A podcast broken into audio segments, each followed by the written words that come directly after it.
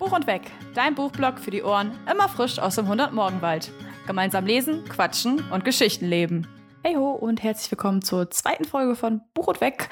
Heute mit meinem Lesemonat. Das heißt, ich möchte euch so ein bisschen erzählen, was ich im September gelesen habe. Ich werde euch die Bücher ein bisschen vorstellen. Ich werde euch natürlich ein bisschen erzählen, was ich an den Büchern gut fand, was mir vielleicht auch nicht so gut gefallen hat. Und werde das alles relativ spoilerfrei halten relativ, weil es gibt auf jeden Fall ein Buch, wo ich spoilern möchte und wo ich ein bisschen näher auf ein paar Szenen eingehen will. Das stelle ich euch aber ganz am Ende vor, sodass ich euch noch früh genug warnen kann. Deshalb jetzt Spoiler kommen. Ich hatte tatsächlich im September einen ganz guten Lauf, würde ich sagen. Also normalerweise lese ich so drei bis vier Bücher im Monat und das ist natürlich auch nur grob geschätzt. Also ich hatte im Juli auch nur ein Buch, ich glaube, es war im Juli. Was natürlich auch nicht weiter schlimm ist, aber im September hat das irgendwie ganz gut geklappt. Ich weiß auch noch nicht so richtig, wann das passiert ist tatsächlich. Also ich hatte zwar schon zwei Wochen frei, aber auch zwei Wochen Uni und irgendwie hat das ganz gut gepasst. Ich habe nämlich im September sechs, ja, sechseinhalb Bücher, würde ich jetzt sagen, gelesen. Das kommt daher, dass ich ein Buch ein bisschen überflogen habe. Also ich habe die ersten Seiten gelesen und dann habe ich die Kapitel am Ende gelesen. Und zwar habe ich dieses letzten letzten Monats, also bei mir ist es doch, ne, gar nicht wahr, es ist schon Oktober. Es ist schon Oktober. Letzten Monat habe ich quasi einmal einen Ausflug nach Vermont gemacht oder mehr oder weniger zweimal sogar, weil ich True North gelesen habe. Von äh, Sarina Bauen müsste das sein. Dann habe ich die Auserwählten bei ihrer Flucht aus dem Labyrinth begleitet, denn ich habe Maze Runner endlich beendet. Ich habe den Aufstieg der grünen Tiger beobachtet, als ich grüne Tiger gelesen habe. Ich habe zum ersten Mal ein Werwolf-Buch gelesen, denn ich habe Dorian gelesen oder Dorian. Darüber diskutieren wir später. Dann habe ich die Elfenwelt entdeckt mit Keeper of the Lost Cities. Und ganz zum Schluss habe ich mir dann noch mal ein paar Zeitreiseaspekte angeguckt und habe einen Sci-Fi-Roman gelesen mit dem schönen Namen The Upper World. Und True North ist das Buch, was ich auf jeden Fall am Ende vorstellen werde, weil das eben das ist, wo ich gerne ein bisschen spoilern möchte, wo ich ein bisschen näher drauf eingehen will, weil ja, ich habe da so ein paar Punkte, die ich gerne noch ein bisschen bequatschen würde. Deswegen fange ich einfach mal mit Maze Runner an. Das habe ich im Englischen gelesen, also im Deutschen ist es aus dem Carlsen Verlag und von James Dashner. Also so geschrieben wurde es, oder beziehungsweise veröffentlicht, wurde es im Englischen schon 2009, also schon ein bisschen älter. Und ich habe es im Buddy Read gelesen mit ähm, der lieben Liz. Die könnt ihr auf Instagram unter Liz Reading List finden.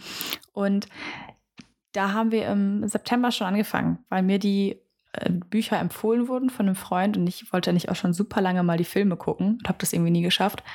Und Liz hat die Bücher ebenfalls gelesen, aber auf Deutsch. Und ich habe sie dann auf Englisch gelesen und wir haben dann eben, wie gesagt, im September angefangen und ich habe es dann immer mit in den, äh, im September, oh, Monate heute ist ja furchtbar, im August, im August angefangen, mit in den September reingenommen und im September dann beendet. Und Vielleicht wäre erstmal zu klären, worum es eigentlich geht. Also, wir haben Thomas, unseren Protagonisten, der sich selbst in einer kleinen Kammer oder beziehungsweise in einem kleinen Aufzug wiederfindet. Also er wacht auf und kann sich an nichts mehr erinnern, außer an seinen Namen. Und er landet auf einer Art Lichtung mit, ich glaube, es sind um die 50 Jungs. Ich, Im Buch wurde es gar nicht so genau, glaube ich, äh, gesagt, aber in den Film meinten, meine ich, waren das um die 50. Und er findet sich auf dieser Lichtung wieder, wo die Jungs quasi schon so eine eigene kleine Society zusammengestellt haben. Die sind komplett auf sich alleine gestellt und einige von denen sind da schon seit zwei Jahren. Und Thomas muss sich da natürlich eingliedern und findet raus, dass es verschiedene Jobs gibt. Es gibt natürlich die so eine Art Polizisten, es gibt so eine Art Kranken, Krankenpfleger, Ärzte, Ärzte war das Wort, das ich gesucht habe. Ähm, und es gibt die Läufer, denn außerhalb von dieser Lichtung gibt es das Labyrinth. Und diese Jungs suchen schon seit zwei Jahren nach einem Ausweg aus diesem Labyrinth. Und diejenigen, die da reinlaufen, werden die Läufer genannt, weil in dem Labyrinth so ein bisschen was wartet, was nicht ganz so cool ist und was nicht ganz so freundlich gesinnt ist. Das Problem ist, seit Thomas da ist, gibt es immer mal wieder so ein paar Sachen, die jetzt plötzlich anders sind. Also zwei Jahre lang ist immer das Gleiche. Zwei Jahre lang jeden Monat kommt ein neues Kind dazu oder ein neuer Junge kommt dazu. Jede Woche gibt es Essen und es ist alles in Ordnung. Und als Thomas kommt, gibt es immer mehr Ungereimtheiten. Da ist natürlich nicht jeder so gut drauf zu sprechen.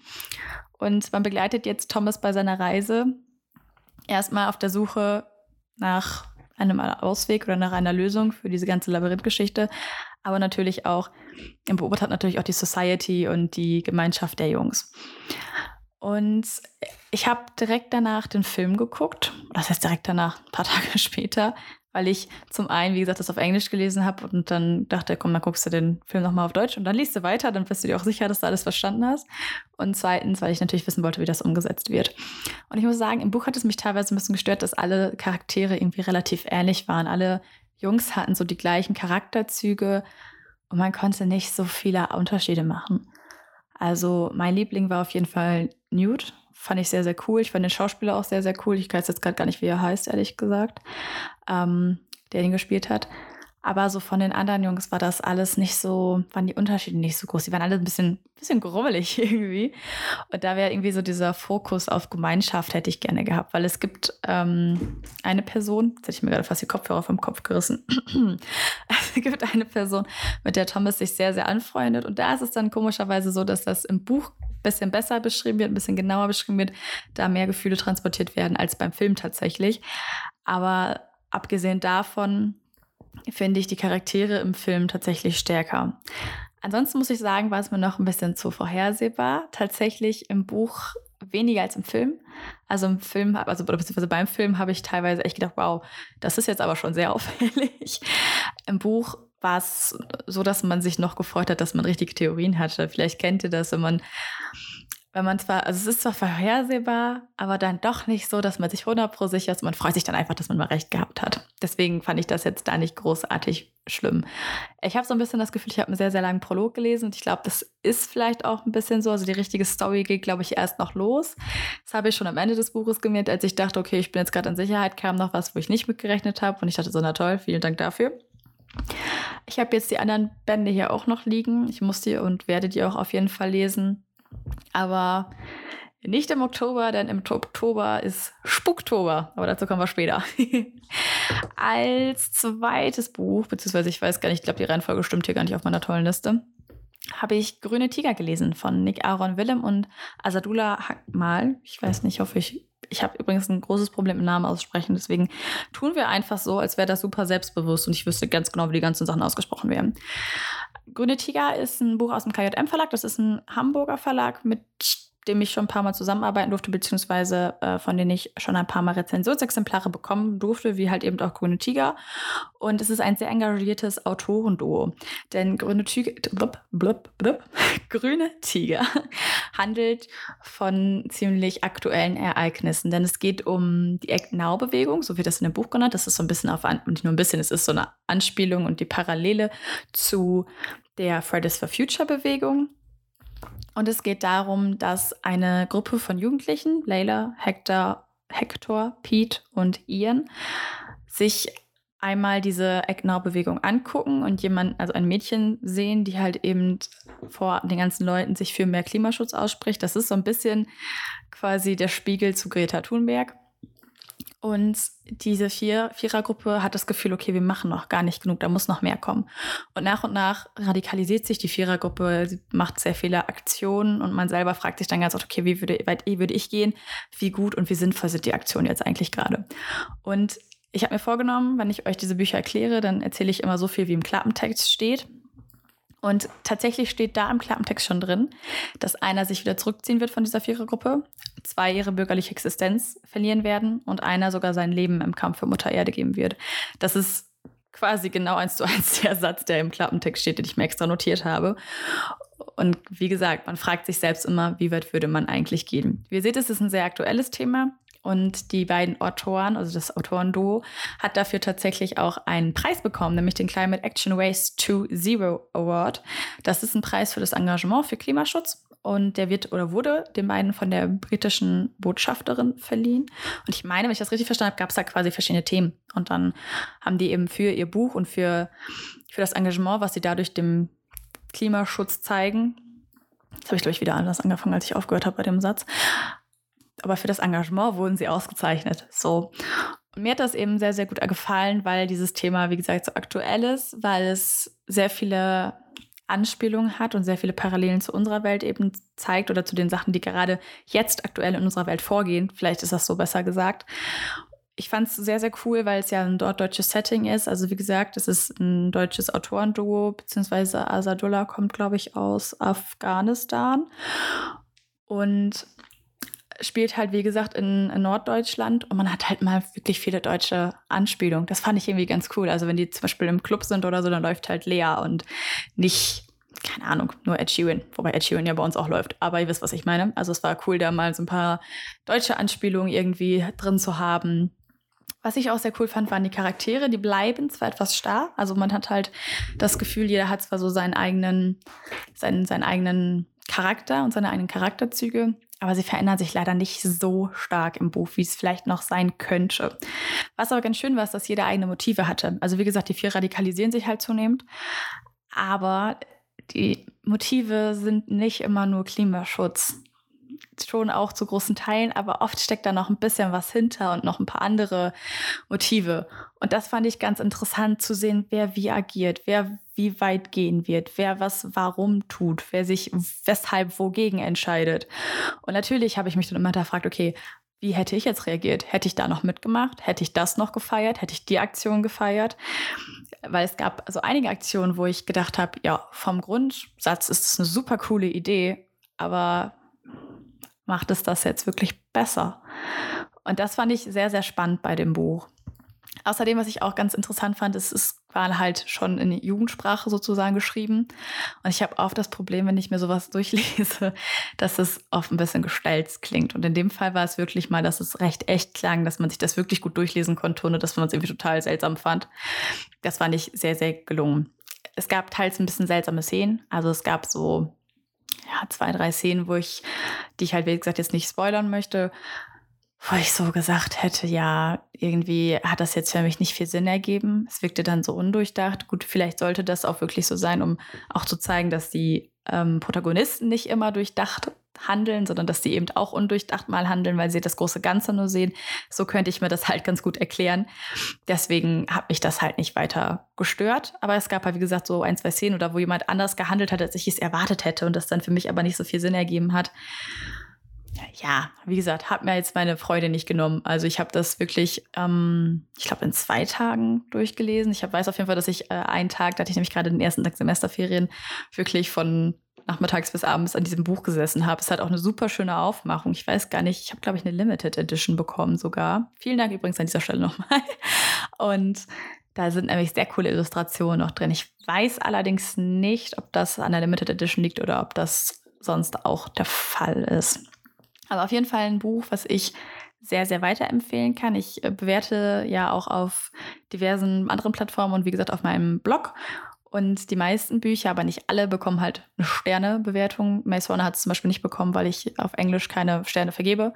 Und Grüne Tiger hat von mir vier von fünf Sternen bekommen, weil es halt, wie gesagt, ein paar Szenen gab, die noch ein bisschen unschlüssig für mich waren, weil ich vom Ende hätte meiner Meinung nach ein bisschen was gefehlt, um das Ganze irgendwie rund zu machen. Das sind aber alles nur so Kleinigkeiten, die mich nicht davon abgehalten haben, das Buch wirklich durchzusuchen. Also von da an der Stelle, wer Bock hat, sich damit auseinanderzusetzen, wer Bock auf ein aktuelles Thema hat, ist da sehr, sehr gut mit bedient.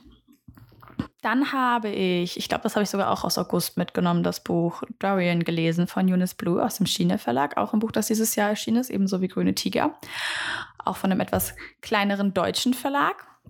Jetzt geht es mich los. Also der Protagonist heißt Dorian oder Dorian, aber er ist Franzose. Ich habe keine Ahnung, wie man französisch Dorian ausspricht.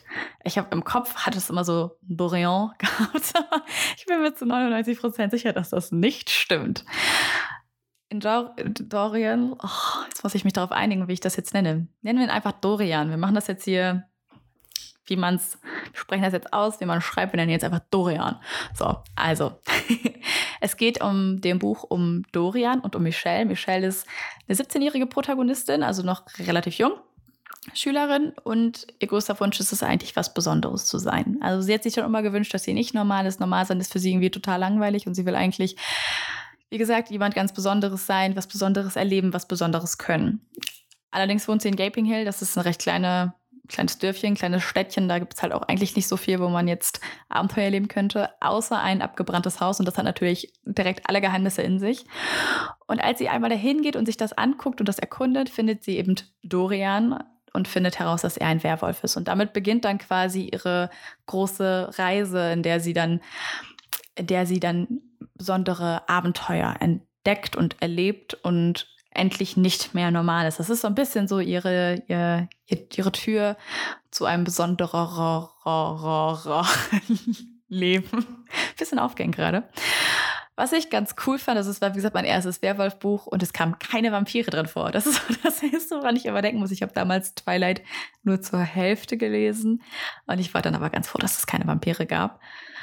Es ist sehr düster, es ist schon recht blutrünstig und brutal. Ich würde es jetzt keinem empfehlen, der etwas sensibler ist, muss ich ganz ehrlich so sagen. Steht aber auch so auf dem Buch drauf. Also da wird auch direkt gesagt, dass es recht dunkel und recht blutrünstig ist.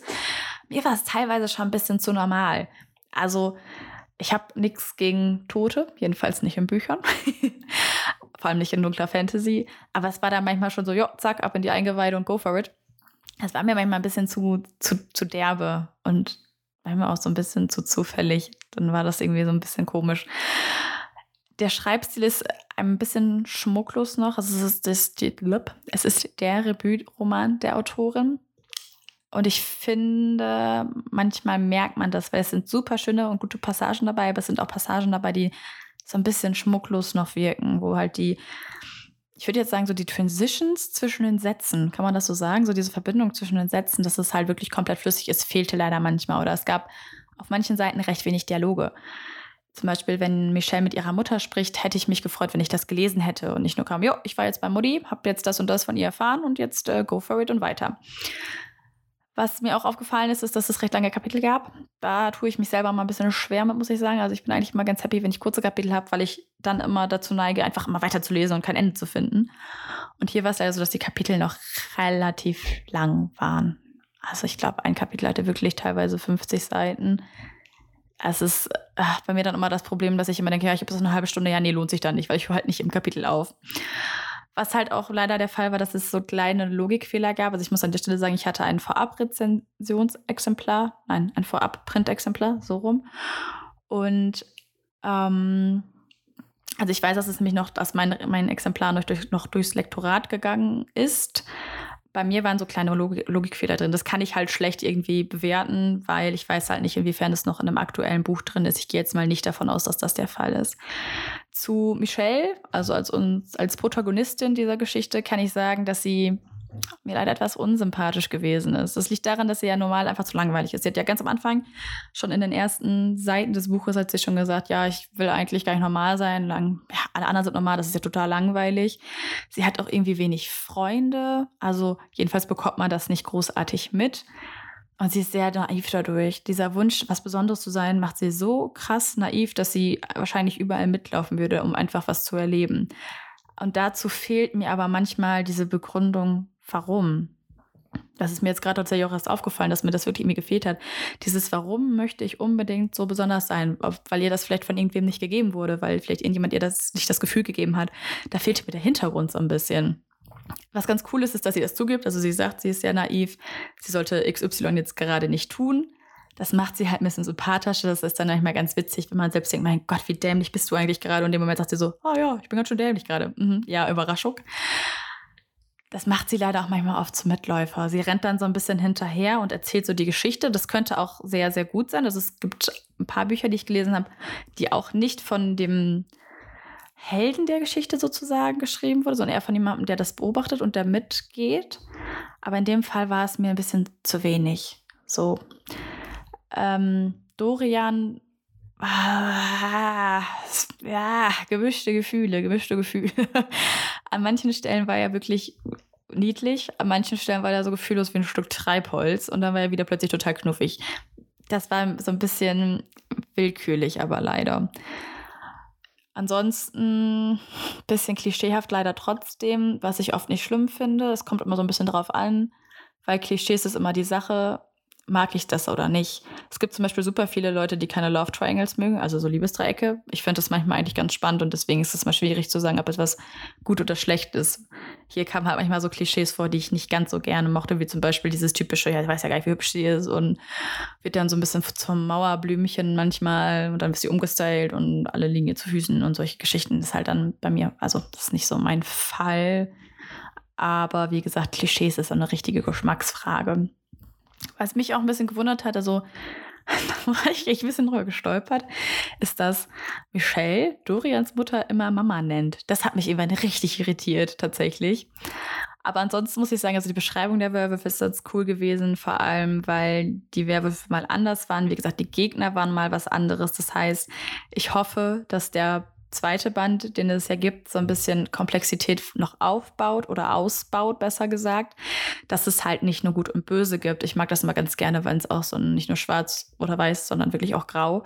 Und ich hoffe, dass das da so ein bisschen umgesetzt wird, dass das da noch so ein bisschen in Fahrt kommt, mehr, dass da ein bisschen ja, wie gesagt, dass diese Komplexität einfach ein bisschen ausgebaut wird. Denn die Idee über Werwolf ist zwar nicht neu, aber sie ist gut neu aufgearbeitet. Also es ähm, so wie sie es interpretiert hat, wie die Autorin es interpretiert hat, fand ich es eigentlich sehr, sehr cool. Aber es waren halt so kleine Sachen, die mich halt gestört haben.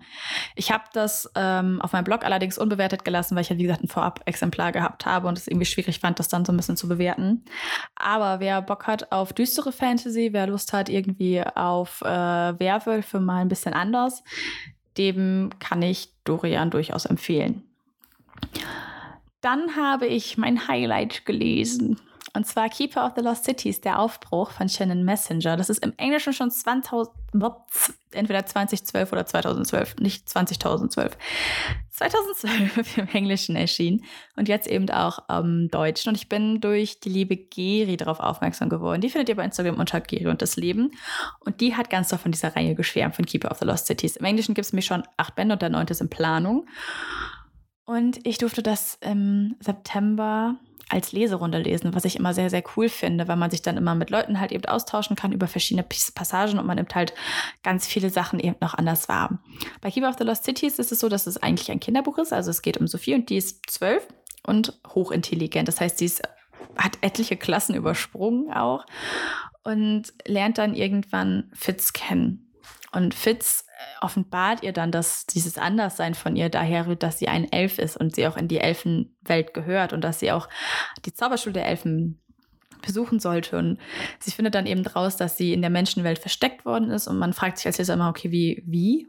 Wie hat das funktioniert? Das ist schon mal sehr, sehr cool gemacht, weil es nicht so selbstverständlich ist. Es ist jetzt nicht so einfach, dass sie irgendwo ich weiß gar nicht, ich wollte gerade einen Bibelvergleich ziehen, aber ich weiß nicht mehr, wer ausgesetzt worden ist am Nil. Naja, dass sie nicht einfach ausgesetzt worden ist, sondern ähm, man fragt sich schon, wie das passiert ist, dass sie in der Menschenwelt gelandet ist und ähm, ja, es ist halt so ein richtiges Wohlfühlbuch. Also die Atmosphäre ist großartig. Sie wird ganz oft mit Harry Potter verglichen, weil eben der, die Zielgruppe vom Alter her auch recht ähnlich ist zu den Harry Potter Büchern von der Atmosphäre her stimmt es. Es ist jetzt nichts Negatives. Es ist auch nicht so, dass ich die Geschichte als abgekupfert empfunden habe. Ganz im Gegenteil. Aber die Atmosphäre ist halt so ähnlich. Durch dieses Magische, durch die Zauberschule, durch neue Wesen, durch neue Kräfte, durch die Schüler hat das halt einfach so diesen Nachhausekommen-Touch und durch die Orte, alles, was man irgendwie entdeckt. Man hat ganz viele Rätsel, neue Dinge, Entdeckungen. Man muss aber auch umdenken, weil einige Sachen ganz anders interpretiert werden, als man es kennt. Äh, es beginnt eigentlich direkt ziemlich rasant. Ich hatte aber nie das Gefühl, dass ich jetzt abgehängt werde. Also es ist so die perfekte Mischung aus Wohlfühlen, mit Rätseln, Neues entdecken, Abenteuer erleben, aber auch mal zur Ruhe kommen. Also nicht jede Szene hatte den Grund, dass ich jetzt vorwärts kommen muss in der Geschichte, sondern es gab auch einfach mal Szenen, die waren einfach nur dafür da, sich wohlzufühlen. Und das fand ich einfach total schön. Sophie ist halt auch eine super Vorbildfunktion. Wie gesagt, sie ist zwölf und das Buch ist auch eigentlich ein Kinderbuch aber das sollte man, wie gesagt, nicht unterschätzen. Und Sophie macht Fehler, aber sie lebt mit den Konsequenzen. Und das ist was, was ich wirklich großartig finde, weil es so vermittelt, ja, du darfst Fehler machen, solange du mit den Konsequenzen, du musst dich aber halt auch den Konsequenzen stellen. Und nicht jeder Fehler, den du machst, ist direkt total schlimm. Einige sind schlimmer als andere und du darfst Fehler machen und es passiert auch mal, dass du es nur gut meinst und dass du glaubst, du machst alles richtig und es ist trotzdem ein anderer in anderen Augen ein Fehler oder einfach etwas, was gerade schief geht. Und das fand ich einfach sehr schön als Message. Manchmal ist Sophie ein bisschen zu sehr Beobachter vielleicht, weil sie auch doch einen recht stillen Charakter hat, glaube ich, find, oder finde ich. Ähm, hat mich aber, wie gesagt, auch nicht so gestört. Generell sind die Charaktere auch ein bisschen eindimensional, aber wir müssen ja auch sehen, dass wir noch genug Bände haben, uns zu entwickeln. Also es gibt, wie gesagt, im Englischen schon acht Bände, da ist noch genug Platz. Ansonsten wie gesagt, die Charaktere, obwohl sie so ein bisschen eindimensional sind, habe ich viele von ihnen wirklich geliebt. Also ich finde Dex ganz großartig. Jetzt für alle, die die Reihe vielleicht schon kennen, ich finde Dex großartig. Ich finde Elvin toll, ich finde Tiergarn toll. Und ich werde euch jetzt nicht erzählen, wer die alle sind und was die alle können, damit ihr neugierig seid und das Buch auch lest. was man vielleicht sagen kann, ist, dass es ein bisschen viele Klischees sind. Also Sophie ist natürlich total special. So eine, ja, wie Geri und Rahel sagen würden, eine Special, Special Snowflake. Also jeder sagt ihr halt immer, dass sie ganz besonders ist. Und natürlich ist sie auch besonders. Und da wird mir so, also für mich wurde auch ein bisschen Wind aus den Segeln genommen, weil Sophie verleugnet das nicht, dass sie besonders ist, aber sie spielt sich damit auch nicht besonders auf. Also deswegen wird das einfach wie eine Tatsache. Es ist halt einfach, als würde ich sagen, ja, Sophie ist halt blond. Ja, die ist halt besonders. Punkt. Das fand ich irgendwie eigentlich ganz angenehm. Grundsätzlich mag sie halt immer jeder und jeder liebt sie und es ist natürlich viel so Friede, Freude, Eierkuchen. Ja, gut, okay, nicht jeder liebt sie. Es gibt auch Leute, die mögen sie dann komplett gar nicht. Es ist natürlich, wie gesagt, oft so viel so Friede, Freude, Eierkuchen. Gerade gegen Ende ist es natürlich dann, ja, also es ist vielleicht nicht ein komplettes Happy End. Ich will jetzt hier auch, wie gesagt, gar nicht wieder zu viel vorausnehmen, aber einige Sachen, die lösen sich dann vielleicht so ein bisschen zu sehr selbst in Luft aus. Aber wie gesagt, ich habe immer im Hinterkopf, es ist halt auch Young Adult und deswegen finde ich, dass wenn man das noch betrachtet, an wen sich eben diese Bücher richten, kein bisschen schlimm. Vor allem, wenn man auch bedenkt, wann das Buch eben geschrieben worden ist. Das muss man ja auch mal so ein bisschen im Hinterkopf behalten, finde ich. Für mich selber ist es jetzt super präsent. Ich habe es jetzt vor einem Monat gelesen, aber das Buch gibt es halt auch schon seit zehn Jahren. Und wie gesagt, mich hat es nie gestört. Ich habe das immer super gerne gelesen. Ich habe so gerne darin gestöbert. Ich habe mich da so gerne drin verloren. Ich habe eigentlich gedacht, dass ich von dem Buch jetzt so jedes Jahr einen neuen Band lesen kann oder so, so ganz entspannt. Und dann wachse ich so mit ihr mit. Gut, ich würde wahrscheinlich mehr mitsachsen, wenn ich jetzt zwölf wäre und nicht doppelt so alt wie sie. Aber jetzt ist das Ding, dass sie wirklich alle zwei Monate, glaube ich, einen neuen Band raushauen. Und ich bin echt verleitet, einfach jetzt direkt Ende Oktober loszurennen und sofort dieses Buch zu kaufen. Also ich äh, bin ganz, ganz angetan, weil ich glaube, dass das eine Reihe mit Wohlfühlfaktor und nach Hause kommen Alarm wird. Und, und ich finde auch tatsächlich, dass dadurch, dass die Protagonisten so jung sind, hat man nicht so diese Dramatik, die man sie manchmal in New Adult hat, tatsächlich auch. Und das ist dann manchmal echt so, ja, ich finde dich cool, wollen wir Freunde sein? Ja, kein Problem. Ja, cool, dann sind wir jetzt Freunde. So, das ist so herrlich unkompliziert manchmal.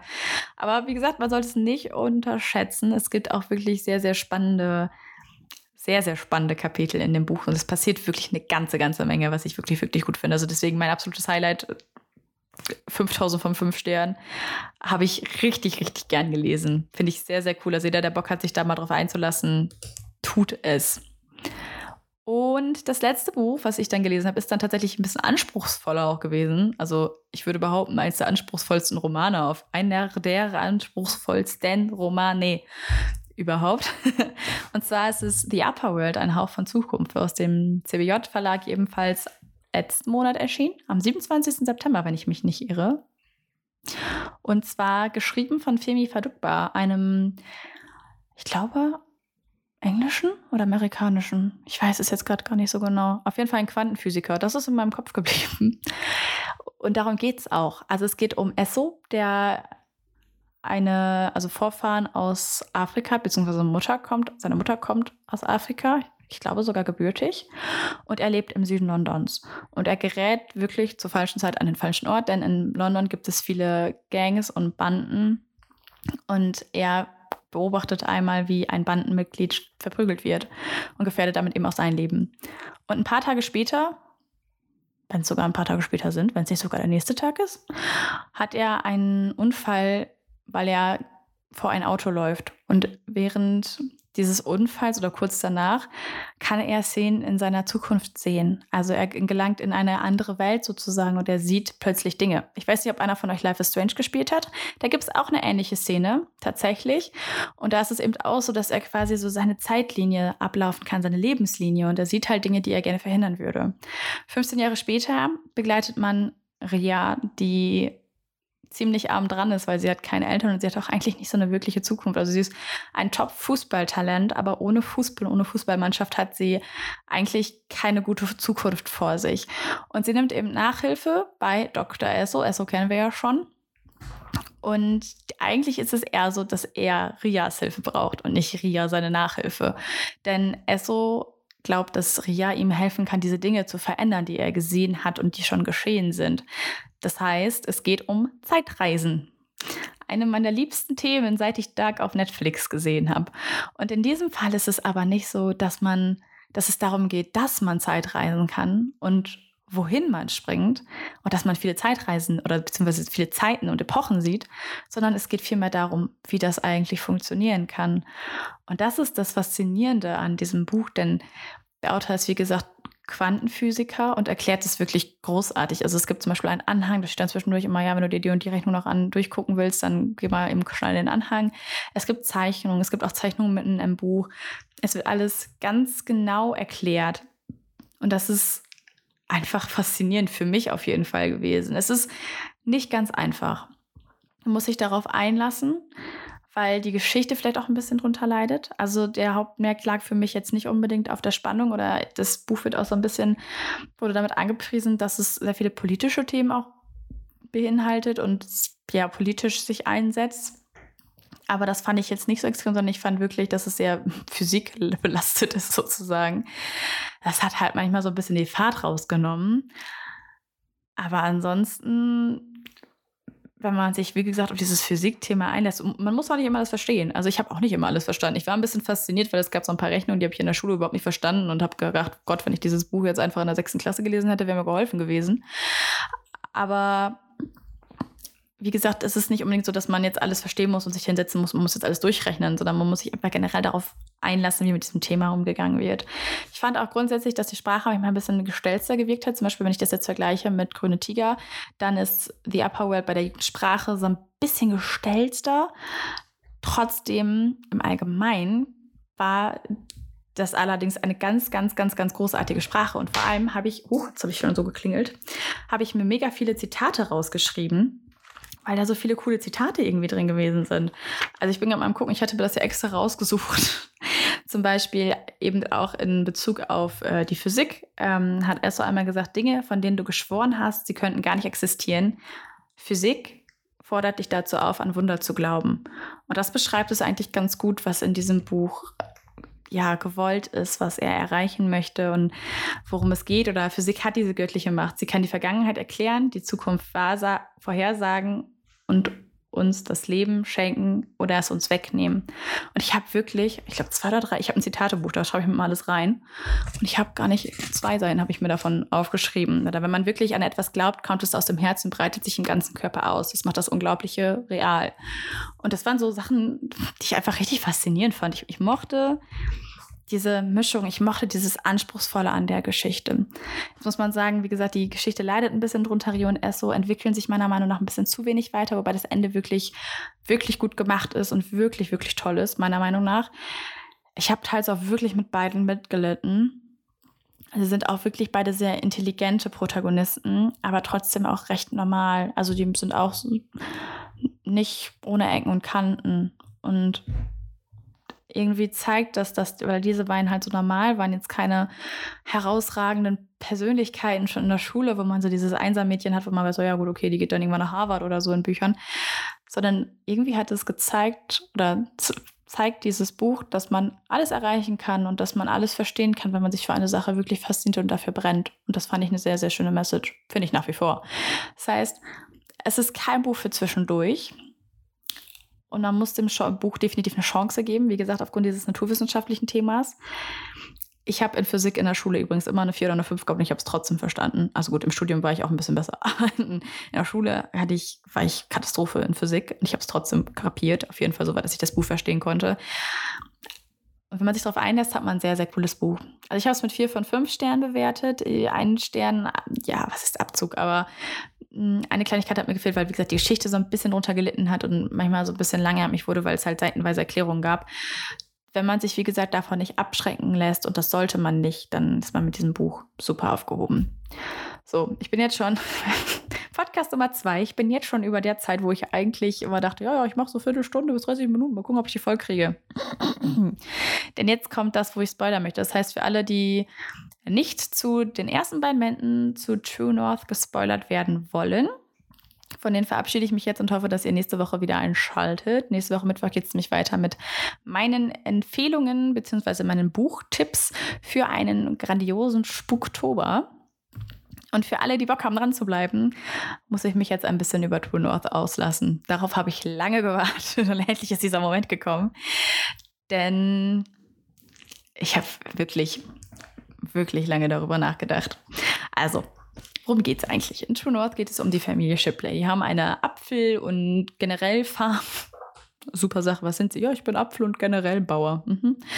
Ja, die auf jeden Fall eine Farm, ist eine relativ große Familie, die natürlich irgendwie alle so ihr Päckchen zu tragen haben. Und im ersten Teil geht es um Grummel Griffin.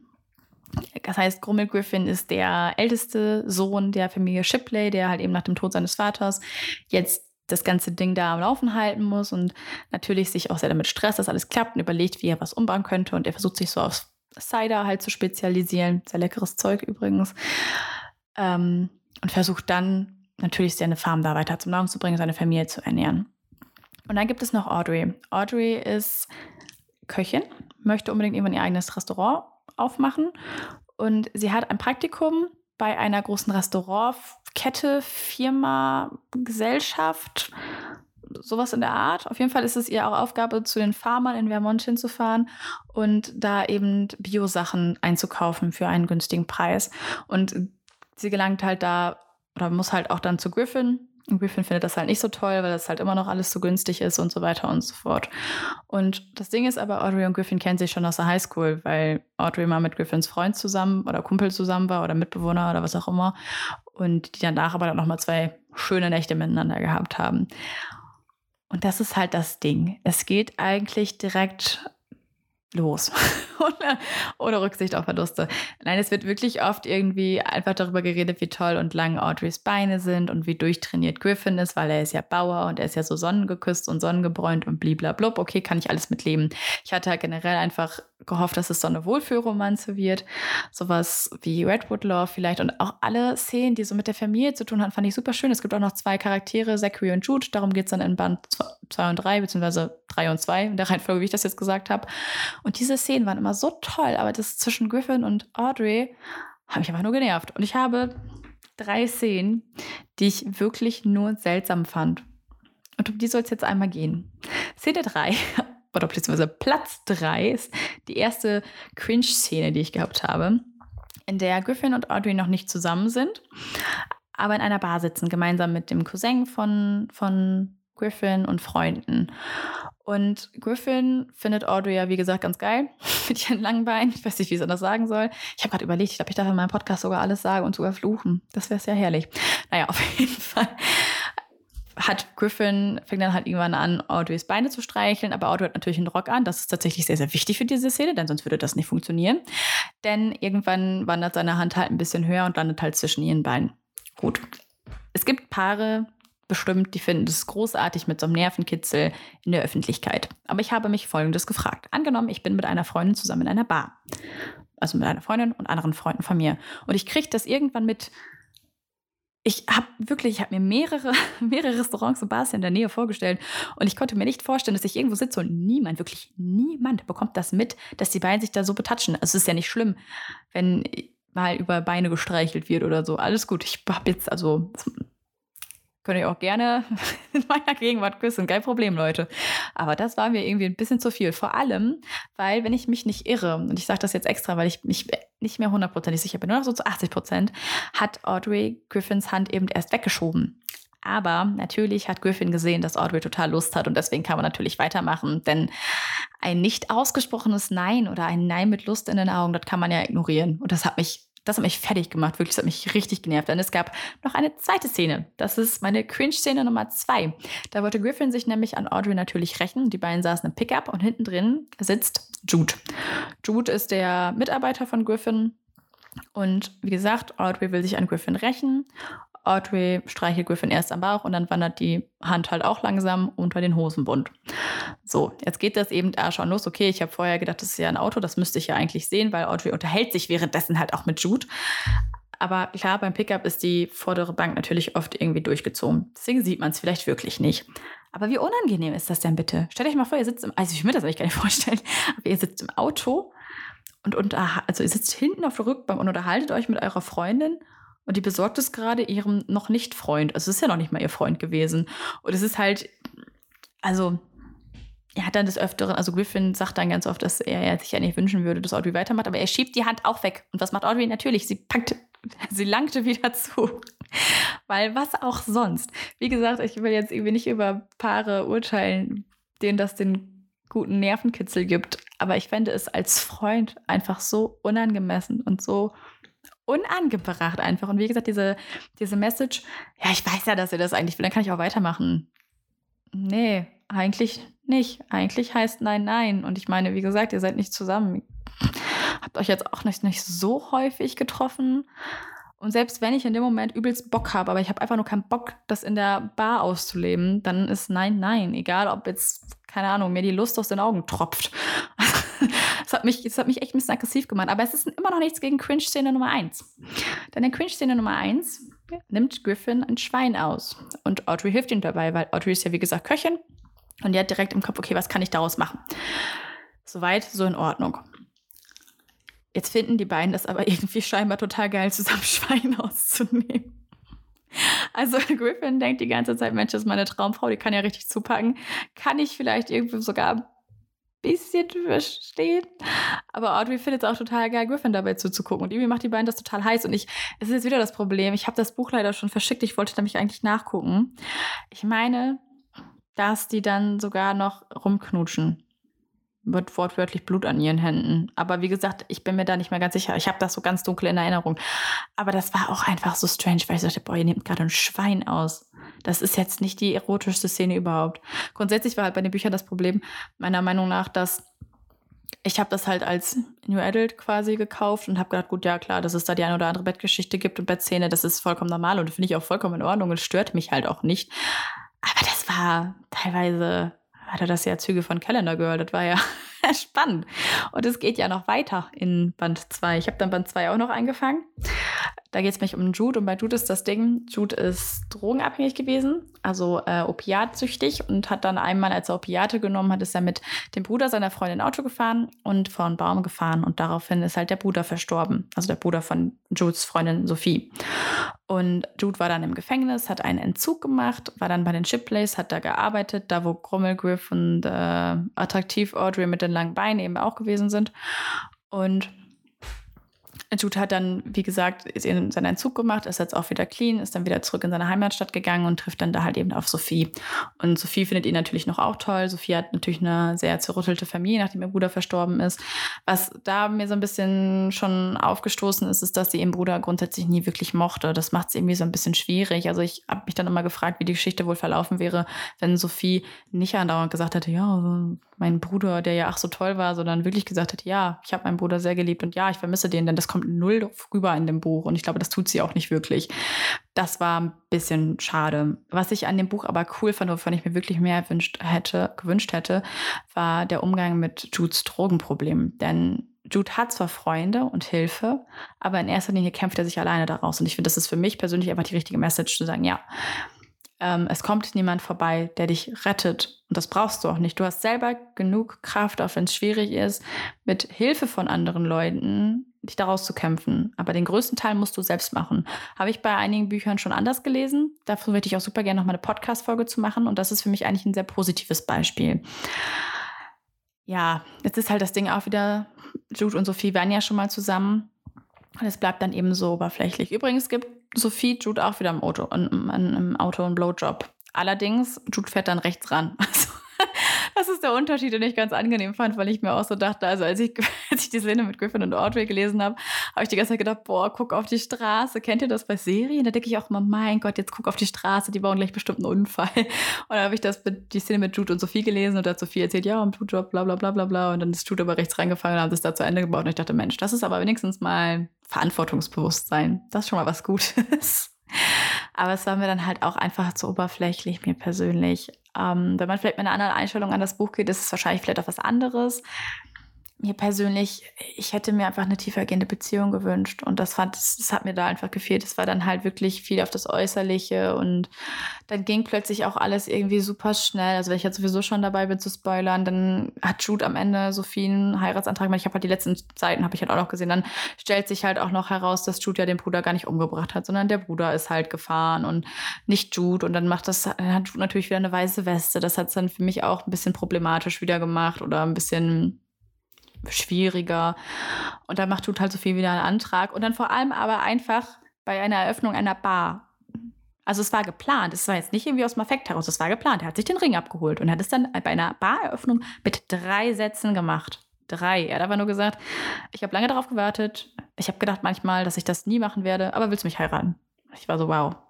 Das, also, vielleicht bin ich, habe ich auch ein bisschen hohe Erwartungen, aber es ging halt A, echt schnell und B war das echt ein bisschen abgefrühstückt. Also wie gesagt, die, alle Szenen, die irgendwie mit den Chipleys zu tun hatten, fand ich richtig schön. Und ich habe echt lange überlegt, ob ich nicht doch noch mal ein Band lese, weil ich die Sachen richtig cool fand. Die mir haben mir richtig gut gefallen aber alles, was sich zwischen den Protagonisten irgendwie abgespielt hat, war so oberflächlich, dass auch alles irgendwie gleich wirkt. Und das fand ich sehr, sehr schade. Es tut mir auch richtig leid für die Leute, die sich das jetzt angehört haben und die das Buch sehr, sehr mögen. Jedes Buch findet seinen Leser. Das ist gar keine Frage und das ist auch gut so.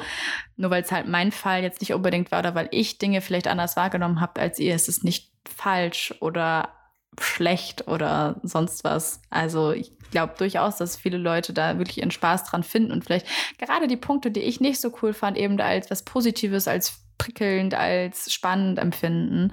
Nur für mich war es halt einfach nichts. Und irgendwie war es trotzdem ganz schön, jetzt mal mein ganzes Frust hier so rauszulassen. Ja, damit haben wir einmal also einen kleinen September-Wrap-up gemacht sozusagen und meinen Lesemonat einmal durchgeguckt. Wir haben natürlich jetzt auch direkt mit einem starken Lesemonat begonnen, ne? Also wir haben natürlich jetzt direkt als erstes einen Lesemonat gemacht, wo ich, glaube ich, die meisten Bücher dieses Jahr gelesen habe. Ähm, wer bis hierhin gehört hat, es freut mich sehr, dass ihr noch da seid. Wie gesagt, nächste Woche hoch. Ich muss mir echt angewöhnen, nebenbei nicht irgendwas zu haben, womit ich spielen kann, weil es macht immer die ganze Zeit dann Geräusche. Wie gesagt, nächste Woche starten wir mit den Buchtipps für einen guten Spuktober, denn ich habe mir für den Oktober so einige Gruselbücher, Zombiebücher, Geisterbücher vorgenommen und habe auch schon in den letzten vergangenen Jahren ein paar Bücher gelesen, die sich wunderbar für einen Spuktober eignen würden. Und über die quatschen wir dann nächstes Mal, würde ich sagen. Bis dahin viel Freude noch beim Lesen oder nicht lesen. Verabschiedungen sind auch voll mein Ding. Mir ist gerade halt aufgefallen, dass ich überhaupt nicht weiß, wie man sich hier verabschiedet. Deswegen machen wir es aber noch kurz. Ich quatsche euch nächste Woche wieder zu. Ihr dürft wieder einschalten. Ich freue mich, wenn ihr soweit gehört habt. Ich freue mich, wenn ihr nächste Woche noch mithört, auch wenn das hier manchmal ein bisschen durcheinander noch ist. Und dann können wir uns nächste Woche wieder wiederhören. Auf Wiederhören.